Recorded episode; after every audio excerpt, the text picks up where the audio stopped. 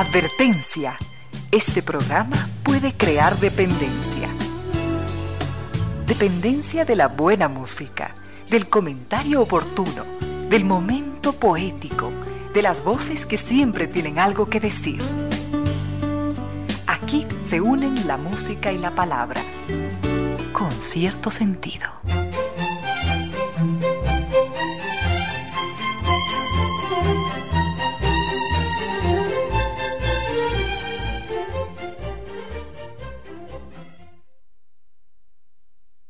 Bienvenidas, bienvenidos, gracias por sintonizar Radio Sucesos 101.7, gracias por compartir estas horas de música, comentarios y entrevistas.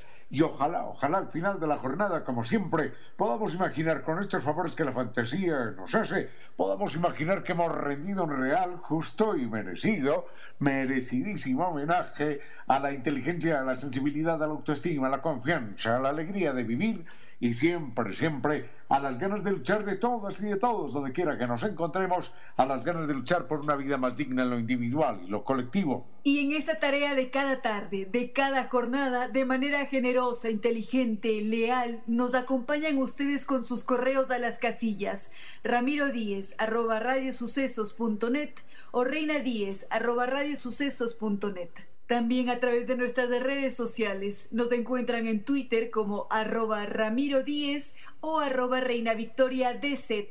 También en Instagram a la cuenta arroba Reina Victoria Díez y en Facebook como Concierto Sentido. Gracias a ustedes y también a estas destacadas empresas e instituciones que creen que la radio, en medio de nuestras humanas e inevitables limitaciones, la radio debe entregar tarde a tarde un mensaje, un reconocimiento que sea eso, un homenaje a la inteligencia, a la sensibilidad, al buen gusto de todos ustedes. Nos acompaña NetLife, que lleva 10 años rompiéndola por nosotros. Nos preparamos entonces para este viernes. Y al frente en controles está el doctor Giovanni Córdoba, dispuesto a entregarnos la mejor música. Con usted, doña Reina, ya hemos mirado algunos de los temas que vamos a compartir, algunos, no todos, algunos de los temas que vamos a compartir a lo largo de esta tarde. ¿Qué, qué anuncios previos nos tiene? Por supuesto que sí, Ramiro. Hay algunos temas que se nos han quedado allí en la cola de espera como suele sucedernos, pero nuestros queridos amigos saben que en su momento va a llegar esa hora en la que vamos a tratar los respectivos temas y esto nos alegra inmensamente. Muchísimas gracias por siempre realizar sus sugerencias, son magníficas y vamos a ver si es que esta tarde de viernes arrancamos con qué, con antropología, filosofía, arte, historia. Enseguida lo vemos. Doctor Córdoba. Con cierto sentido.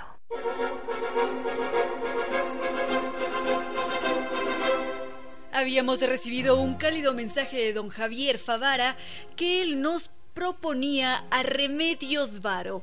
Él nos ha dicho que esta mujer tomó mucho, aprendió mucho de la escuela de Goya y del Bosco y que de esta forma ella pudo posicionarse como una gran artista, aunque fue poco conocida.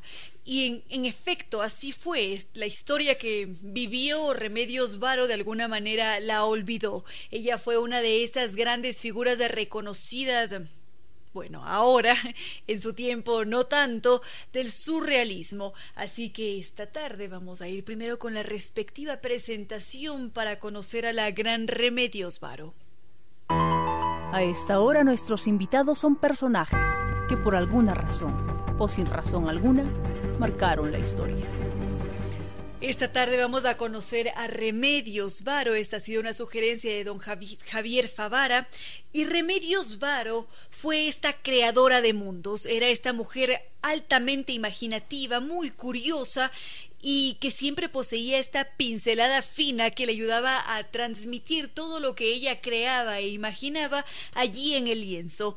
Esta mujer siempre intentaba crear a partir del cuestionamiento, a partir de toda esa mente creativa e imaginativa que ella tenía, porque ella solía sentarse un momento y preguntar ¿Qué habría sucedido con el mundo si es que éste hubiese sido creado por un grupo de colegialas ¿O qué es lo que hubiese sucedido si es que mm, en las habitaciones o en los muebles, en vez de encontrarnos con espacios vacíos, hubiesen estado allí acompañados por la imagen viva de sus antiguos inquilinos. Esta mujer solía hacer una serie de hipótesis sobre la vida en general, quizás sobre algún suceso en concreto, sobre la historia, sobre sus familiares, para así llegar a sus propias conclusiones, para más adelante agarrar el pincel y crear una obra maestra. Esta fue una gran artista, pero muy poco conocida, tal y como nos lo decía don Javier Favara, que esta mujer no tuvo el reconocimiento que ameritaba. Y Remedios Varo fue impresionante, porque ella fue una exploradora del mundo, fue una cuestionadora de las cosas, de los ideales, de por qué estamos aquí o por qué algo se produce de una u otra manera. Esta mujer fue una creadora en el ámbito surrealista y esta tarde nos vamos a adentrar en parte de su historia. Con cierto sentido. Hace un momento habíamos empezado a conocer a Remedios Varo, esta impresionante mujer que podríamos presentarla como una creadora de mundos, porque esta mujer que era tan meticulosa se adentraba en lo más profundo de su ser, en sus sueños, en sus um, preguntas principalmente, para crear un mundo coherente, pero que al mismo tiempo era un tanto disparatado y que finalmente nos entregaba un mundo secreto. Remedios Varo a ella la podríamos identificar en su pintura principalmente por pertenecer a esta corriente surrealista, pero en sí, si es que queremos conocer a Remedios Varo como tal, como individuo, como ser humano, podríamos decir que ella fue una mujer muy ingeniosa e imaginativa. Esos son dos rasgos importantísimos de su vida. Adicional a esto, ella fue una mujer muy inteligente y también angustiada. Remedios Varo cargaba esas angustias y preocupaciones por la época que le tocó vivir, porque Remedios Varo vivió esta serie de tensiones políticas entre Francia y España y esto le generó un malestar, evidentemente, como le sucedería a cualquiera de nosotros cuando nos vemos inmersos en una situación incómoda o muy preocupante, así como ahora en pandemia. Varios comportamientos de nosotros o varias de nuestras preocupaciones o angustias se han visto modificadas a partir de este suceso que ha cambiado nuestra vida y que nos ha entregado una preocupación adicional. Algo sucedió con Remedios Varo, pero en otra época y con otros sucesos, evidentemente. Ahora, si es que pensamos en Remedios Varo como una muchachita o como una niña que le encantaba jugar y divertirse, nos vamos a encontrar en cambio con una Remedios Varo que se divertía mucho con las aventuras y con los viajes. La familia solía realizar más de un viaje a distintas localidades. En algunas ocasiones lo hacían por trabajo, mientras que en otras simplemente por disfrute familiar, y era precisamente durante esos viajes cuando Remedios Varo finalmente podía imaginar. Allí ella se podía contar más de una historia, jugar con lo que imaginaba y así moldear todos sus pensamientos creativos. Pero eso no era todo, porque esta mujer o bueno, esta niña, cuando nos estamos refiriendo a Remedios Varo como una niña, le sucedió algo maravilloso, algo extraordinario que fue entregado por parte de su padre. Y eso lo vamos a descubrir a continuación. En algún lugar de la realidad existe la fantasía. Con cierto sentido. Escribía don Andrés Martínez, que nos dice que él estaba a punto de sugerir a otra mujer para tratarla en esta tarde, pero que ahora con Remedios Varo él se siente muy contento. Bienvenidas siempre sus sugerencias, queridos amigos. Estos días justamente hemos estado conociendo a algunas mujeres de las cuales no se ha hablado lo suficiente y que no han recibido su reconocimiento en su momento, sino de forma póstuma, y siempre serán bienvenidas hombres, mujeres, Mm, otros animales, en fin, este es un espacio abierto para dedicárselo a la historia de todos esos mundos, individuos, animales que que merecen también su espacio, por supuesto. Por ahora continuamos con Remedios Varo, una de las grandes figuras femeninas del surrealismo, que fue esta mujer que vio su despertar como artista a muy temprana edad, porque Remedios Varo tuvo la suerte de tener el padre que tuvo, porque esta niña, cuando viajaba con su familia, tuvo la suerte de que su padre cada vez que la llevaba de viaje le entregase una escuadra, un cartabón y también un compás. Porque el padre le enseñaba dibujo técnico. Él sentía que su hija tenía que estar predispuesta a la técnica, al perfeccionamiento de sus piezas y por ese motivo le entregaba esas herramientas y la educaba en ese ámbito. Y no solamente eso, si es que Remedios Varo tal vez cometía algún error en la lámina, el padre le hacía que repitiera una y otra vez ese ejercicio hasta que todo saliera perfecto, porque él buscaba ese perfeccionamiento del arte de su hija, y esto se hace evidente ya en la pintura de Remedios Varo, porque cuando nos encontramos con alguno de sus cuadros, que ya los estaremos compartiendo mm, durante el fin de semana, podría ser más o menos del sábado, para que veamos cómo eran los trazos de Remedios Varo, nos damos cuenta de cuán precisa, de cuán detallista es Remedios Varo.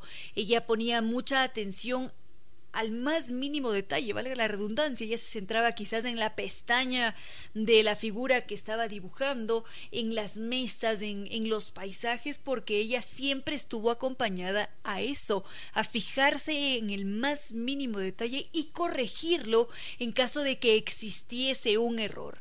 Entonces, de Remedios Varo se lleva este gran reconocimiento por esa delicadeza, al mismo tiempo sutileza y precisión que manejaba en cada uno de sus trazos, y ella no veía un calvario que su padre la obligase a repetir una y otra vez los trazos o quizás la lámina, sino que lo veía como un aprendizaje y también como un disfrute, porque Remedios Varo era una, una artista innata y su padre le había enseñado a ser técnica esa era una de sus características, ella lo había aprendido de esa forma, por lo tanto estaba acostumbrada a hacerlo.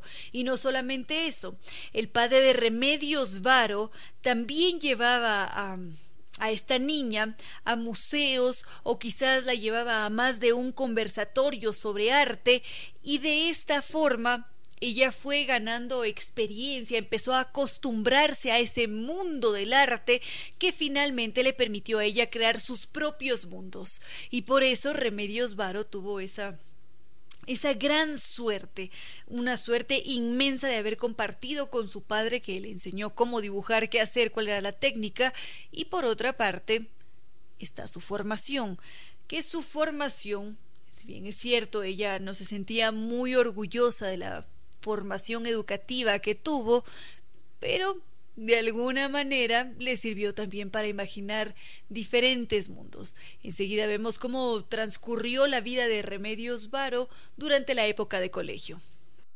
Con cierto sentido.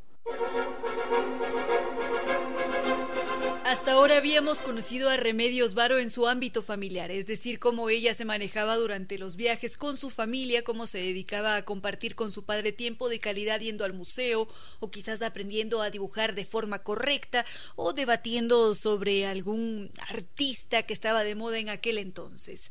Ese era Remedios Varo en el núcleo familiar.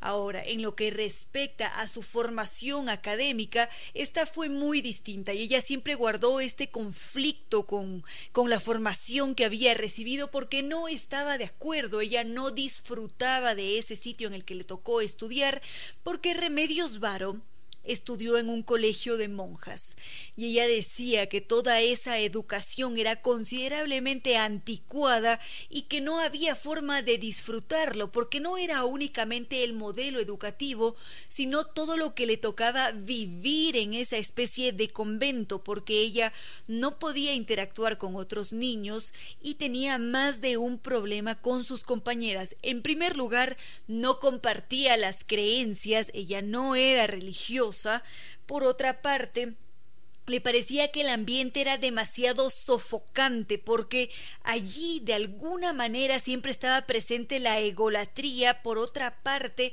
estaba la discriminación, además había mucha ambición o como una serie de envidias por quitarse el poder o las jerarquías entre las mismas compañeritas que hacía que ese fuera un ambiente de pura competencia y que ella no quisiese estar allí, por supuesto. Ella no quería vivir en un un sitio donde lo que reinaba era el rencor y unas penitencias horribles, pero era eso a lo que ella estaba sometida. Y de aquí que, que haya surgido una de sus preguntas. ¿Qué hubiera sucedido en este mundo si es que mm, las colegialas lo hubiesen creado? ¿Qué habría pasado en ese momento? Porque ella definitivamente no disfrutaba de aquel ambiente, ella mm, lo rechazaba, ni siquiera la comida le parecía agradable, pero allí tenía que estar, allí tenía que estudiar. Y se dio más de un modo para vivir, por supuesto. Enseguida podemos ver cómo esta señorita, como Remedios Varo, se daba sus formas para librarse de esas cadenas que ella sentía en su colegio de monjas. A esta hora, recuerde que la tierra no es una herencia de nuestros padres, sino un préstamo de nuestros hijos. Tiene que existir alguna luz entre la noche más espesa, algún país desconocido donde no exista la tristeza. Esa luz, ese país, está dentro de usted. Gracias por compartir con cierto sentido. Estaba revisando sus mensajes, queridos amigos. Por acá don Andrés nos sugería conocer la vida de Charlotte Murchison. También nos escribía don Eduardo Paucar. Él nos hace una acotación sobre la obra de Remedios Varo. Ya vamos a llegar a ese punto. Por el momento estamos durante su época de adolescente aproximadamente. Y también nos propone invitar a la poeta francesa Marceline de Bordet-Valmore. Lo podríamos hacer a continuación veo que están entrando otros mensajes de don Edison, don Diego, enseguida los compartimos, queridos amigos. Por lo pronto, continuamos con la vida de Remedios Varo. Habíamos, nos habíamos centrado en su época de colegiala, que la pasó bastante mal, porque ella no disfrutaba el hecho de estar inmersa entre monjas y entre las ambiciones y celos de todas las mujeres que la rodeaban. Se sentía siempre bastante incómoda y al mismo tiempo se sentía culpable porque era su madre quien había decidido que Remedios Varo tenía que estudiar en un colegio de monjas. Remedios Varo siempre había demostrado ser un tanto inconformista, no estaba a gusto con su situación, siempre buscaba algo más, y esto le parecía condenable a su madre. Estaba allí su padre, por supuesto, que era un liberal, él tenía otra visión de la vida, él sentía que definitivamente su hija podía hacer algo más que dedicarse a estudiar religión y bordado, y era por eso que su padre la había fomentado, había despertado las artes en su ser. Pero su madre nunca estuvo de acuerdo y Remedios Varo se sentía culpable porque veía cuán mal se sentía su madre, cómo su madre sufría porque pensaba que su hija no iba a ser nadie en la vida, porque probablemente no se iba a casar si, si es que se dedicaba a los oficios liberales, y por ese motivo Remedios Varo se sentía terriblemente culpable, y por eso es que ella acudía a clases sin sin realizar mayor revuelta. Si bien es cierto, mientras que Remedios Varo estuvo en, en, el, en el colegio de monjas, ella se dio sus escapes. Tenía sus licencias, por supuesto, porque esa era la única forma que ella había encontrado para sobrevivir. Bueno, así como dato curioso, antes de ingresar al colegio, Remedios Varo solía plasmar todas las paredes con sus obras cuenta una anécdota que en una ocasión ella había dibujado una bruja cuando tenía aproximadamente unos 15 años y que era una bruja malvada y lo tenía hecho en las paredes de la casa. Así que seguramente el temperamento de Remedios Varo y su oficio le debe haber representado un dolor de cabeza a su madre.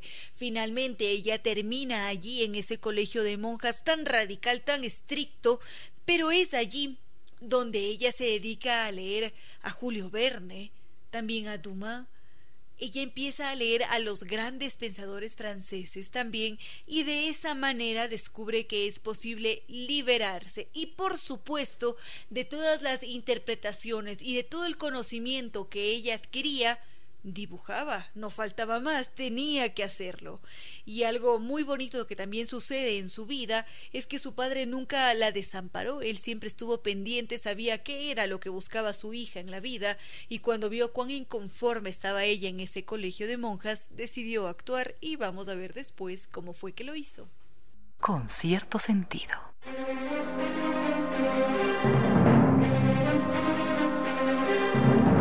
Gracias a nuestros queridos amigos que empiezan a sumarse a la sintonía, gracias a don Rafa Proaño, a don Diego Bostero, gracias a cada uno de ustedes, queridos amigos, que puede acompañarnos esta tarde. Estábamos centrados en este punto en la adolescencia de Remedios Varo, que fue esa gran pintora del surrealismo. Y Remedios Varo habíamos dicho que a su manera se rebelaba ante esa educación tan represora, porque Remedios Varo estudiaba a los grandes filósofos o se dedicaba a leer literatura y esto no estaba tan bien visto en aquel entonces, pero Remedios Varo había sido criada por un padre liberal y por lo tanto mantenía algunos de esos comportamientos que a ella le resultaban completamente naturales. Ahora, su padre era muy consciente de lo que había hecho su mujer, él no estaba de acuerdo, definitivamente no quería que su hija estudiase en un colegio de monjas, porque él desde un principio había pensado en una escuela liberal, porque era mucho más libre, porque iba acorde con su ideología de pensamiento.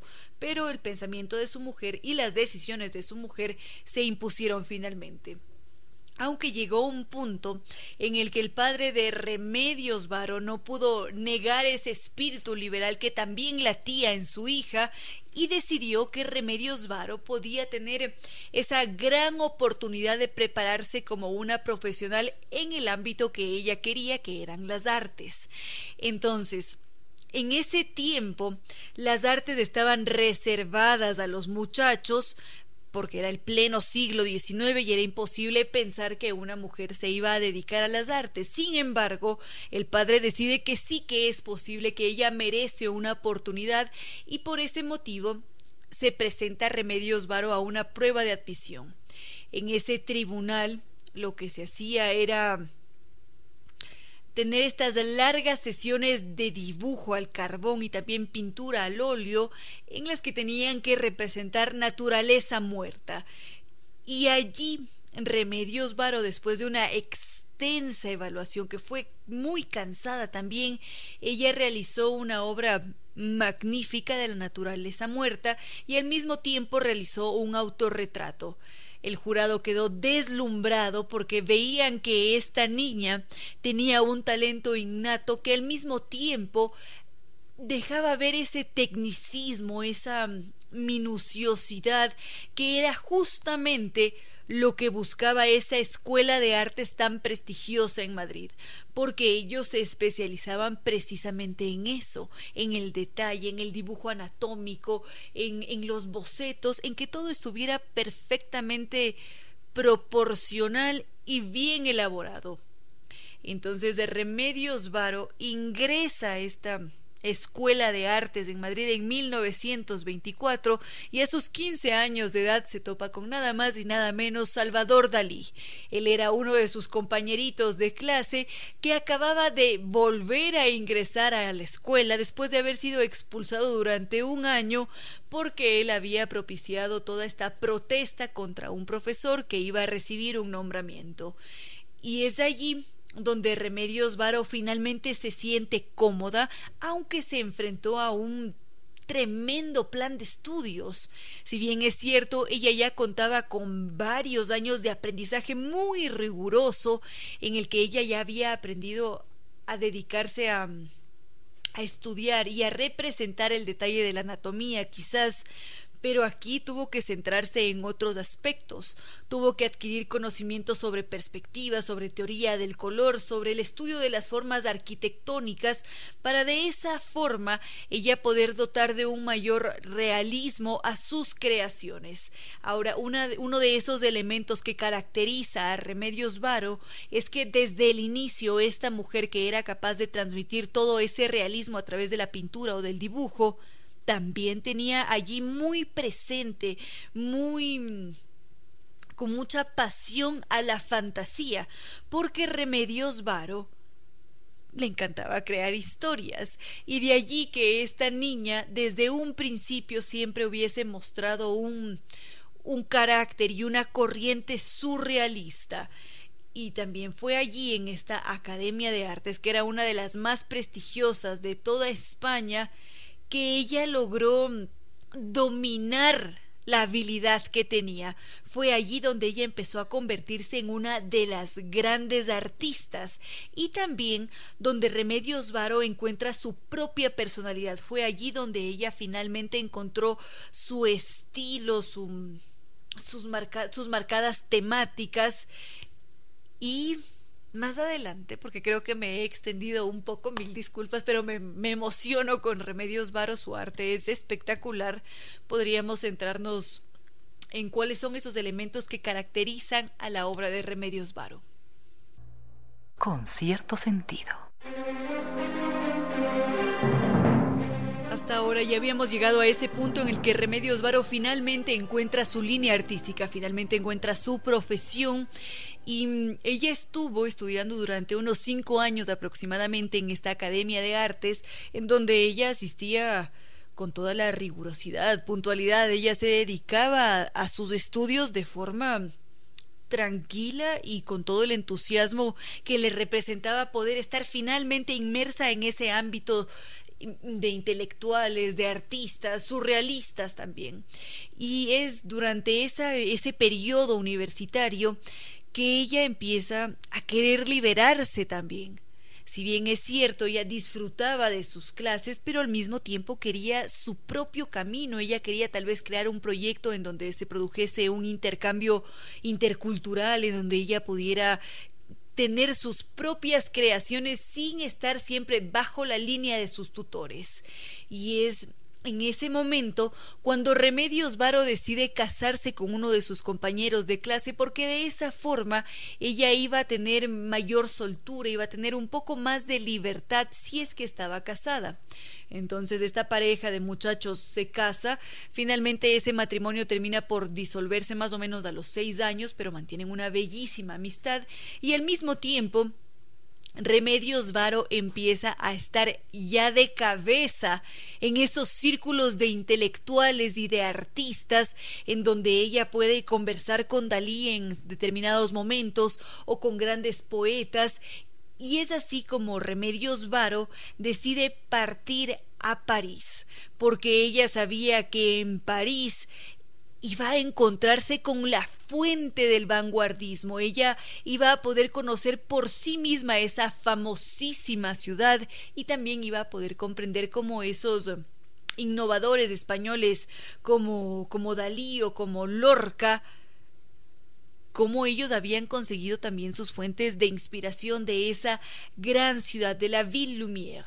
Entonces, Remedios Varo era esta mujer que tenía un su carácter, tenía su entusiasmo, tenía esas ganas de desplegar sus alas y que no estaba dispuesta a que ninguna institución le limitase el vuelo. Si bien es cierto, ella tuvo más de un inconveniente porque esto representaba irse en contra de las creencias y del modelo educativo que poseía su madre. Esto evidentemente la complicaba porque su madre se molestaba con ella y también la limitaba. Cuando ella partió a París, ella no tenía ni la más mínima idea de cómo vivir la vida. Es decir, ella no era capaz de realizar las actividades comunes del día a día, quizás lavar los platos, lavar la ropa, en algunas ocasiones ni siquiera tenía alimento para cenar. Entonces fue una temporada compleja, muy difícil, pero para ella formar parte de ese mundo artístico de la ciudad de París era el sueño de su vida, porque eso le permitía a ella tener una formación adicional. Ella estaba en el extranjero y podía aprender de los grandes. Allí ella podía descubrir el vanguardismo y ya con todo ese conocimiento, ella regresa a España. Da la impresión de que esto sucedió un año más tarde de ella haber llegado a París y no llega a Madrid sino a Barcelona, porque es en esa Barcelona donde ella decide que podía ejercer y donde podía seguir creciendo como vanguardista. Ya para dejar a Remedios Varo, enseguida nos vamos a centrar finalmente en esos rasgos que hacen característica su pintura y continuaremos con otros temas. Con cierto sentido.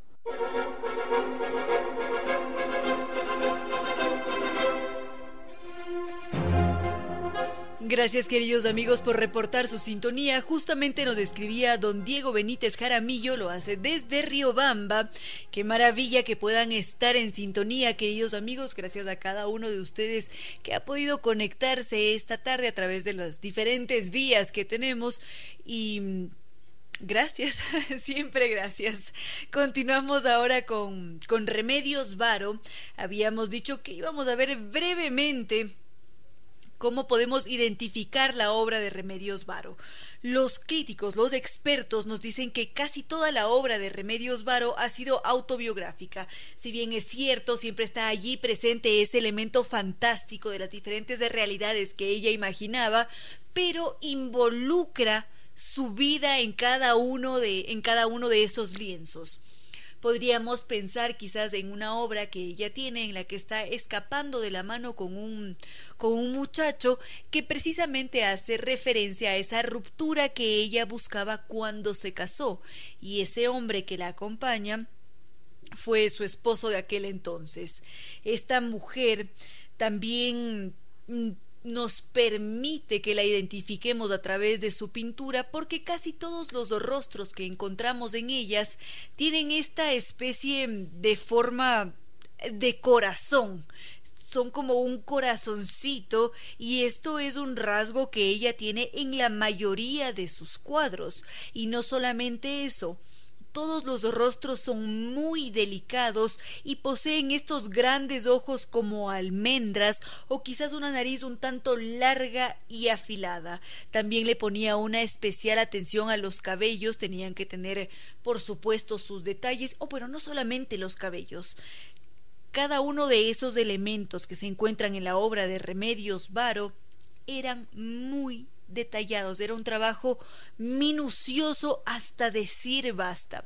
Y justamente nos decía don Eduardo Paucar que algo muy interesante de Remedios Varo es que para cada obra ella solía realizar un dibujo minucioso a la misma escala que iba a tener la obra final. Y esta es una práctica que realizaban también los grandes maestros del Renacimiento. Ellos terminaban el dibujo y más adelante lo calcaban al soporte final. Y también nos dice que utilizaba unas técnicas de frottage y gratage. Los ojos me fallan y tal vez si es que don Eduardo Paucar nos puede dar más detalles sobre la técnica, estaremos muy agradecidos. Hasta ahí con lo que Vamos de la vida de Remedios Varo, que fue una creadora de mundos y una de las representantes del surrealismo con cierto sentido.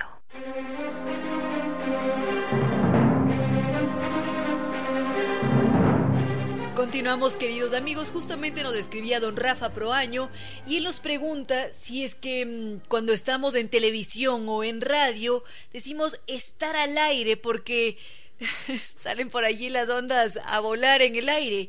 Y en efecto ese, ese es justamente el origen de esta expresión nace en el habla inglesa, cuando se ha dicho, tanto en televisión como en radio, que no tenían la, la tecnología de ahora, evidentemente, pero sí que utilizábamos las ondas para transmitir, para llegar hasta esos otros sitios, así como lo hacemos ahora.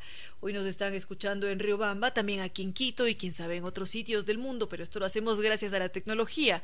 En aquel entonces únicamente se lo hacía a través de las ondas.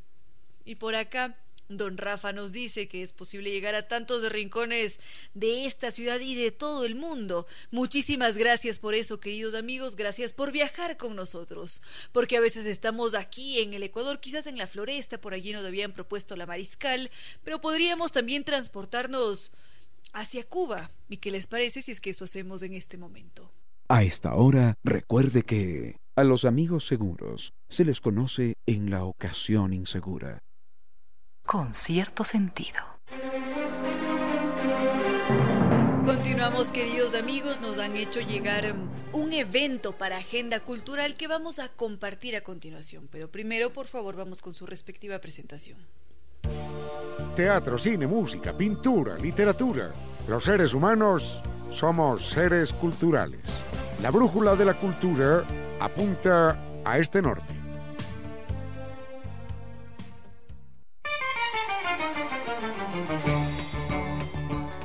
Conmemorarse el aniversario número 33 de la desaparición de los hermanos de Restrepo, la Cinemateca Nacional Ulises Estrella de la Casa de la Cultura Ecuatoriana presenta un documental icónico en el país, principalmente esto por su valor y potencia atemporales, que es Con mi corazón en Yambo de María Fernanda Restrepo. Este largometraje estará disponible de forma gratuita a partir de las 12 de la noche de este domingo 10 de enero hasta las 12 de la noche del lunes 11 de enero. Lo podemos encontrar en el siguiente link, si es que tienen papel y lápiz, por favor anotarlo www.vimeo con v con, con b de vaca slash 4207-10013. Este es el link que vamos, con el que vamos a poder acceder a este largometraje que va a estar disponible a partir de las 12 de la noche de este domingo 10 de enero hasta las 12 de la noche del lunes 11 de enero. A las 8.30 de la noche se va a realizar un conversatorio abierto con la directora a través de Facebook Live en la plataforma, en el sitio de la Cinemateca. Esta producción se ha convertido en un símbolo de la resistencia, lucha y convicción de justicia que el cine puede encarnar. María Fernanda Restrepo relata la historia de sus hermanos desaparecidos por el Estado ecuatoriano en 1988 y realiza un viaje emocional, íntimo y político a través de la memoria de un país marcado por la violencia y el olvido. Lo podemos ver este 10 de enero a las 8.30 de la noche conversatorio con María Fernanda Restrepo y también con Pedro Restrepo en la plataforma de Facebook de la Cinemateca Nacional. Así que ya, ya sabemos todos que este 10 de enero podemos disfrutar de Con mi corazón en Yambo.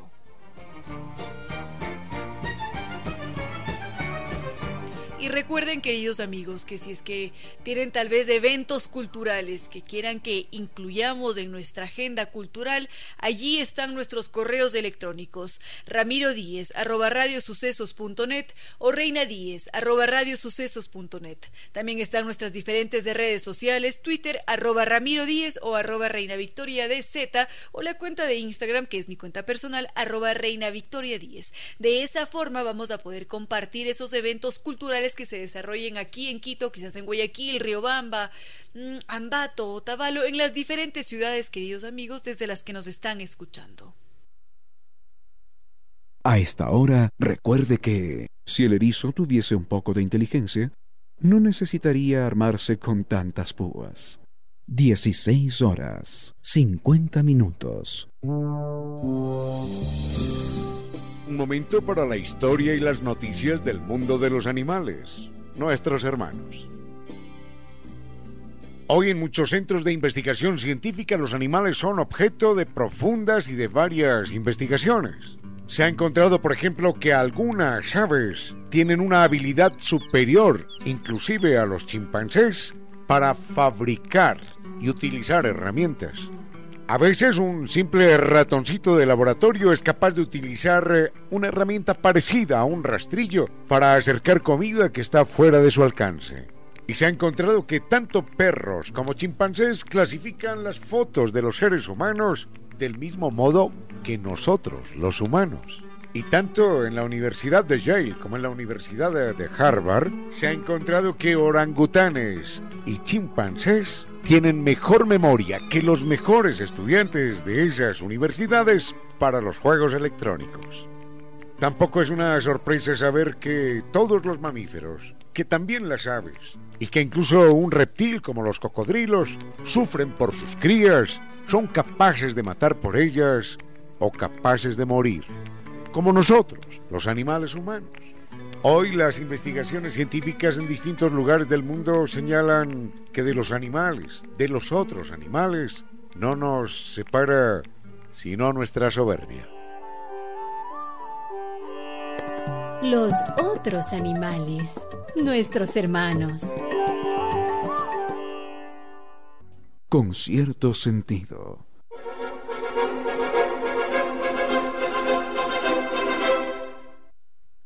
Doña Silvana Viteri, mil gracias, mil gracias porque me hace experimentar en este momento una sensación de nostalgia por un autor al que hace mucho tiempo yo no leo. Yo tengo apenas un libro del personaje y en medio del corre-corre y del vaya y vaya y venga y el mirar otras cosas hace años, hace años que no abro ese libro. Lo voy a volver a abrir porque es un personaje lindísimo. Em, se llama Miguel, o se llamó, se llamó Miguel Torga. Creo no estoy muy seguro, creo que era veterinario o creo que era médico, era una de las dos cosas, portugués. Nadie lo conoce, nadie lo conoce. Y, mi memoria frágil ya no recuerda claramente si era médico o era veterinario. En todo caso, de él leí un libro que se llama mm, Diarios, donde él hace anotaciones sueltas. Y doña Silvana nos envía un texto de Miguel Torga, me hizo dar ganas de volverlo a leer, lo buscaré para leerlo ese texto es bellísimo, bellísimo. Dice esto, escuchen, escuchen esto. Dejen pasar al que cumple su jornada. Dejen pasar al que va lleno de noche y claridad. Déjenlo pasar y no le digan nada. Déjenlo que va lleno de noche y desconsuelo. Déjenlo que va a ser una estrella en el suelo. Ese es Miguel Torga, un gran escritor portugués. Tengo que buscar otros textos de él para, para compartirlos con ustedes y gracias a doña Silvana que nos ha reconciliado con la bella lectura a esta hora de la tarde. Con cierto sentido.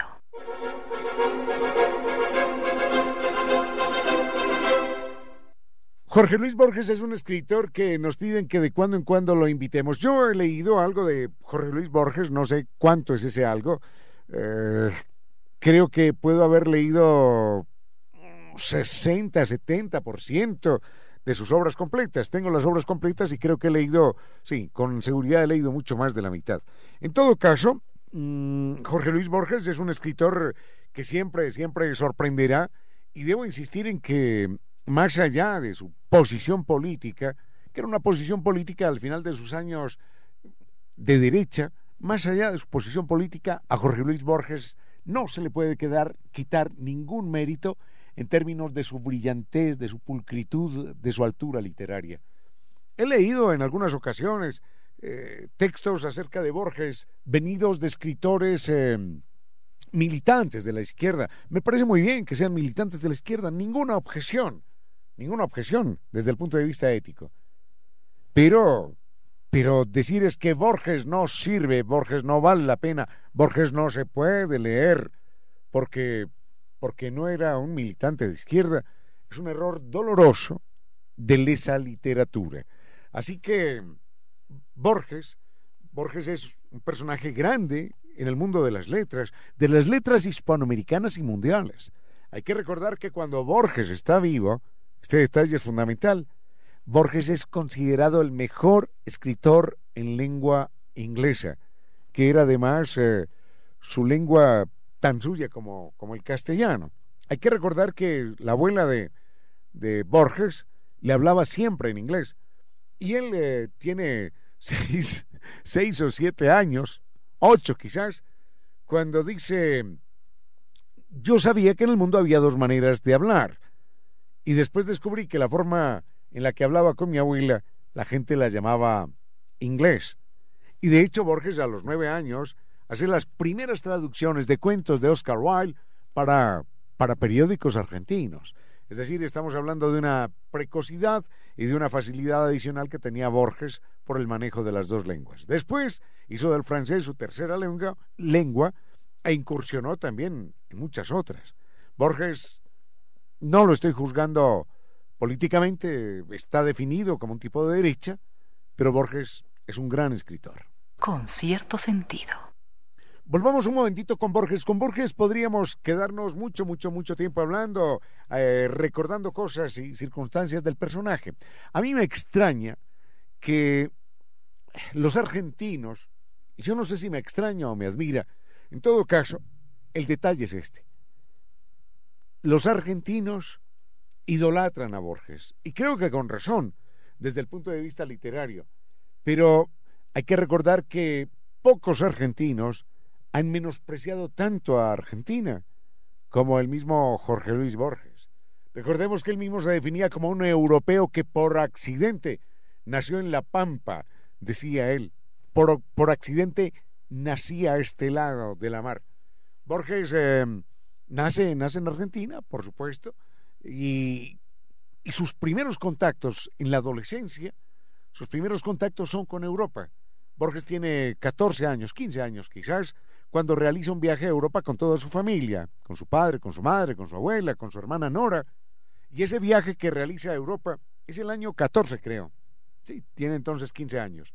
Es, es el año de 1914, viaja a Europa y el propósito del viaje es hacer que su padre se, se examine ante un eh, gran especialista en temas de la visión, porque la maldición genética de los Borges es que aquellos que nacen con ojos oscuros terminarán eh, perdiendo, perdiendo la visión. Entonces su padre, que tiene algo de cuarenta y tantos años, viaja con toda su familia para hacerse atender. Al poco tiempo está ya la Primera Guerra Mundial y hay un periplo de la familia Borges que los lleva por Lisboa, por París, creo que por Londres, no sé, por Lisboa, por París, y terminan después viviendo en Ginebra, territorio neutral que no sufrió eh, las tragedias de la guerra. Con cierto sentido.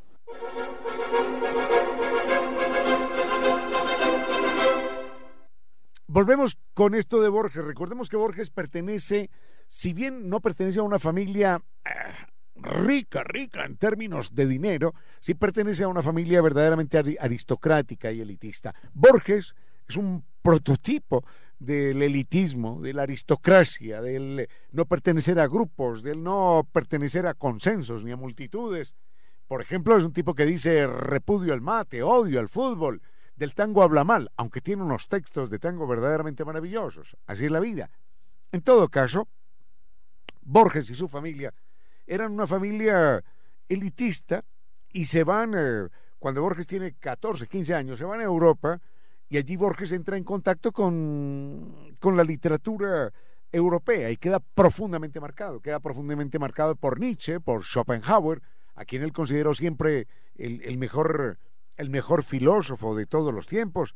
Lee a Voltaire, lee a Rambaud, lee a, a ¿cuántos más? A Víctor Hugo, a, a Emile Solá, en fin, lee lo más importante de la literatura europea y queda hecho, queda hecho como un devorador y un lector de literatura europea. Más tarde, cuando descubre la literatura latinoamericana o en castellano en general, su madre, que era aún más elitista que él, dice, y enseguida les cuento algo de la situación de Borges con su madre, su madre dice, toda la literatura latinoamericana, o mejor, escrita en castellano, es una literatura cursi, es una literatura de segundo orden. Así que solo en inglés solo en inglés o, en todo caso, literatura europea. Con cierto sentido.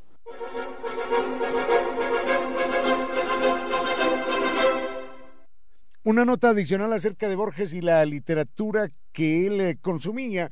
Eh, estando desde muy joven. En algún momento él descubre a Whitman, a Walt Whitman, aquel gran poeta norteamericano, el de hojas de hierba. Recuerdan que Bill Clinton, el expresidente norteamericano, le regaló a Mónica Lewinsky ese, ese libro, Hojas de hierba. Un verdadero detalle, un verdadero detalle por parte de Bill Clinton, un, un escritor, un, un presidente norteamericano regalando libros de poesía. Se ve muy bien, señor Clinton. Felicitaciones en todo caso por ese detalle. Volvamos con Walt Whitman, que era el poeta predilecto y de hecho el único poeta que, que Borges reconocía como tal.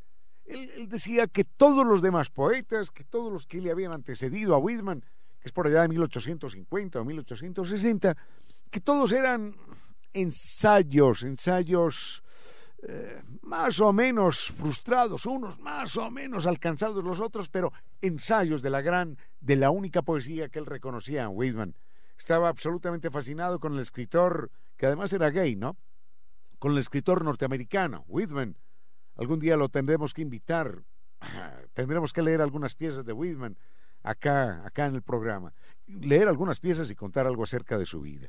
Por lo pronto recuerdo una frase, una frase de, de Borges para que nos demos cuenta cuán marcado estaba por Whitman. Decía, escribir poesía y no imitar a Whitman es simplemente una muestra de ignorancia. Hasta ya llegaba la adoración, la idolatría, la fijación que Borges, Borges tenía con, con Walt Whitman. Tiene que existir alguna luz entre la noche más espesa, algún país desconocido donde no exista la tristeza. Esa luz, ese país, está dentro de usted. Gracias por compartir con cierto sentido. Con cierto sentido. Hemos recibido respuesta por parte de nuestro entrevistado de esta, de esta tarde. Estamos viendo qué fue lo que sucedió. Bueno, y mientras nos avisan que qué ha sucedido con el entrevistado de esta tarde, continuamos con el programa, por supuesto. Por acá nos preguntaban cuán sano es alimentarse con alimentos crudos, valga la redundancia. Y por supuesto que es muy nutritivo y sano y nos han dicho que varias dietas únicamente se centran en, este, en esta alimentación con, con crudos, pero nosotros como seres humanos somos los grandes chefs. En realidad somos los únicos chefs de este planeta y para nosotros es muy necesario cocinar los alimentos. Ciertamente hay grandes beneficios a la hora de obtener em, nutrientes de las hortalizas, quizás como verduras y frutas crudas e incluso en algunas ocasiones muy contadas de la carne cruda, como quizás de algún tipo de pez, pero nosotros, seres humanos contemporáneos, dependemos exclusivamente de los alimentos crudos. Muy rara vez vamos a ser capaces de asimilar todo lo que encontramos en esos alimentos crudos, porque nosotros, por la evolución, hemos aprendido a cocinar los alimentos, porque esa cocción lo que hace es ablandar el alimento vegetal, descomponer quizás esas paredes celulares que nosotros no podemos digerir y además se reducen los enlaces químicos de las grasas y esto evidentemente es beneficioso para nosotros. Así que la cocción es necesaria. Además, nos ayuda también para matar bacterias peligrosas que puedan estar allí en diferentes alimentos y mm, ha sido necesario para nosotros aprender a cocinar esos alimentos. Hemos aprendido, por supuesto, hace millones de años atrás a controlar ese fuego. Así que mm, cuando nos preguntan si es que es eh, importante consumir únicamente alimentos crudos? Por supuesto que lo es, pero no todos. No podríamos mantener una única dieta de alimentos crudos, sino que es necesario cocinar algunos de ellos por diferentes motivos. Hay algunos algunos algunos indicadores que nos dicen que los huesos quemados nos hacen bien. Y es más, en lo que respecta a los hallazgos arqueológicos, se han encontrado restos de huesos quemados y también rocas. ¿Esto quiere decir? Que los Homo desde hace al menos unos dos millones de años ya empleaban el fuego para cocinar los alimentos. Así que jamás podríamos desligarnos de ese hecho de cocinar los alimentos porque es necesario y nuestros cuerpos se han acostumbrado a consumir esos alimentos calentados y cocinados, por supuesto. Enseguida continuamos con más.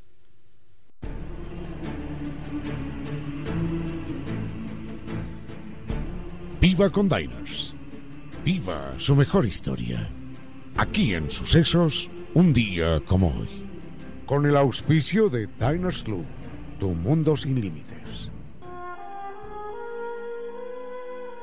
Cada día en un edificio neoyorquino de gente pobre, a las cinco y media de la mañana, una mujer cerraba la puerta tras de sí para regresar a las nueve de la noche, luego de una intensa jornada de trabajo como obrera mal pagada. En ese cuartucho humilde quedaba encerrado solo todo el día un niño de apenas siete años. Un vecino descubrió la soledad del niño y decidió hacerle compañía. Para matar el tiempo, el sacerdote le pasó bajo la puerta un tablero de ajedrez con sus fichas, y así, tras la puerta, con paciencia, lentamente, le enseñó a jugar. Ese niño se llamaba Robert Fisher, quien pocos años después habría de ser el campeón de ajedrez norteamericano más joven de toda la historia, y luego el campeón mundial derrotando a los invencibles soviéticos. Ese héroe inolvidable de la única guerra noble, del ajedrez, estaba destinado a llenar de asombro al planeta entero. Aquel jovencito desgarbado, de pocas palabras, temible en el tablero, era una gloria de la inteligencia, era la síntesis de las emociones en el tablero, era la explosión de la lucha y la alegría de jugar y de vencer.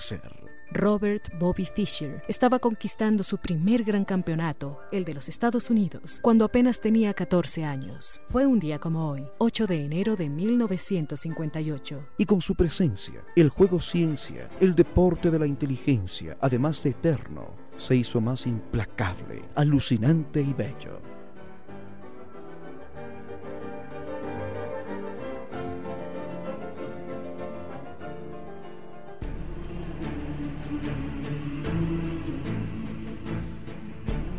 Viva con Diners. Viva su mejor historia. Aquí en Sucesos, un día como hoy. Con el auspicio de Diners Club, tu mundo sin límites. Con cierto sentido.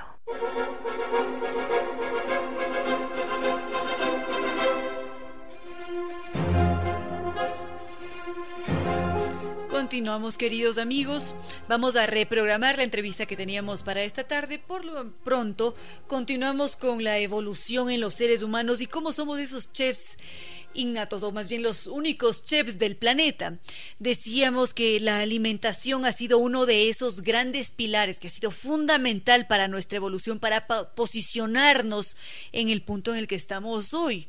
Porque si bien es cierto, primero habíamos empezado con el carroñeo, que hacíamos intentar rasgar la piel de los huesos para poder alimentarnos, tal vez romper el cerebro para adquirir eh, esa, esa carne que estaba allí encerrada. De alguna manera éramos un tanto más hábiles que el resto de especies porque podíamos utilizar herramientas para quebrar ese, ese cráneo o tal vez para raspar la carne que quedaba allí pegada al hueso, pero también otro elemento que favoreció sobremanera nuestra evolución fue ese hecho de calentar, de cocinar los, los alimentos, porque como constantemente teníamos que buscar comida, teníamos que ser mucho más creativos y esto hacía que no nos centrásemos en una única variedad de alimentos, sino que buscáramos varias eh, posibilidades. Esto hacía que utilizáramos nuestra creatividad para inventar otras formas de cocinar o de alimentarlos.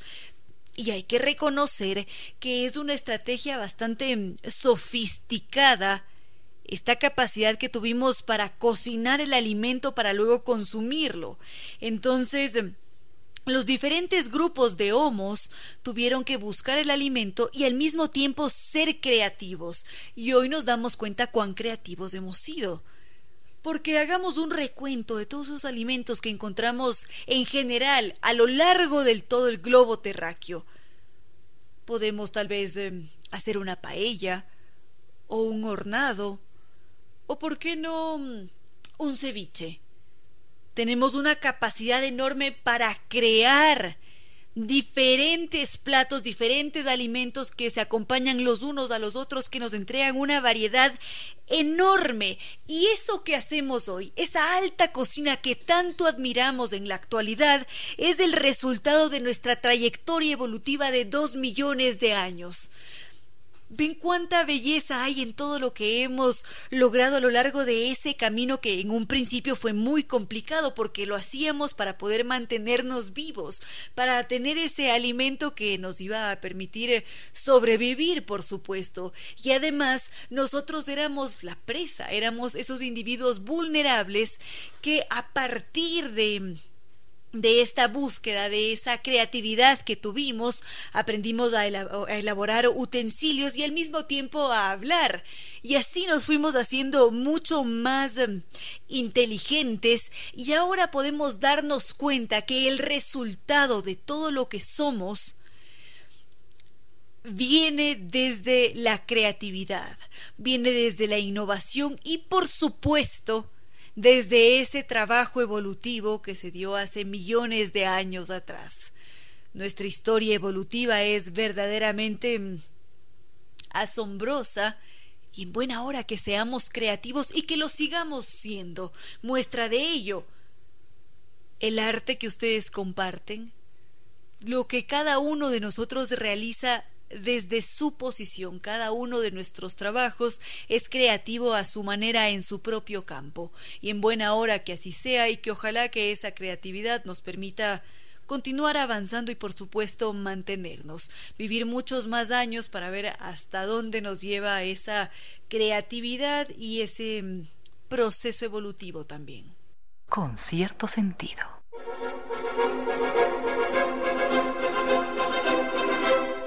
Y esto fue todo por hoy en esta tarde de viernes. Al doctor Giovanni Córdoba en muchísimas gracias a nuestros gentiles, inteligentes, leales, auspiciantes. Gracias por acompañarnos, porque es que la radio debe llegar con calidad y calidez y que debe entregar eh, minuto a minuto un homenaje, un reconocimiento a la inteligencia, a la sensibilidad y al buen gusto de todos ustedes. Esta tarde nos ha acompañado NetLife, que ha cumplido 10 años rompiéndola por nosotros. Esto fue todo entonces por hoy, en esta tarde de viernes. A cada uno de ustedes, gracias por cada minuto, por cada sugerencia, por cada propuesta que nos han hecho, por cada comentario que ha enriquecido este espacio. Doña Reina Victoria Díez, muchísimas gracias. Gracias Ramiro y gracias a cada uno de ustedes, queridos amigos, que desde su rincón nos acompaña tarde a tarde compartiendo con cierto sentido. Ya en este punto no queda más que decirles que no fue más por hoy, que los queremos mucho y que será hasta el día lunes.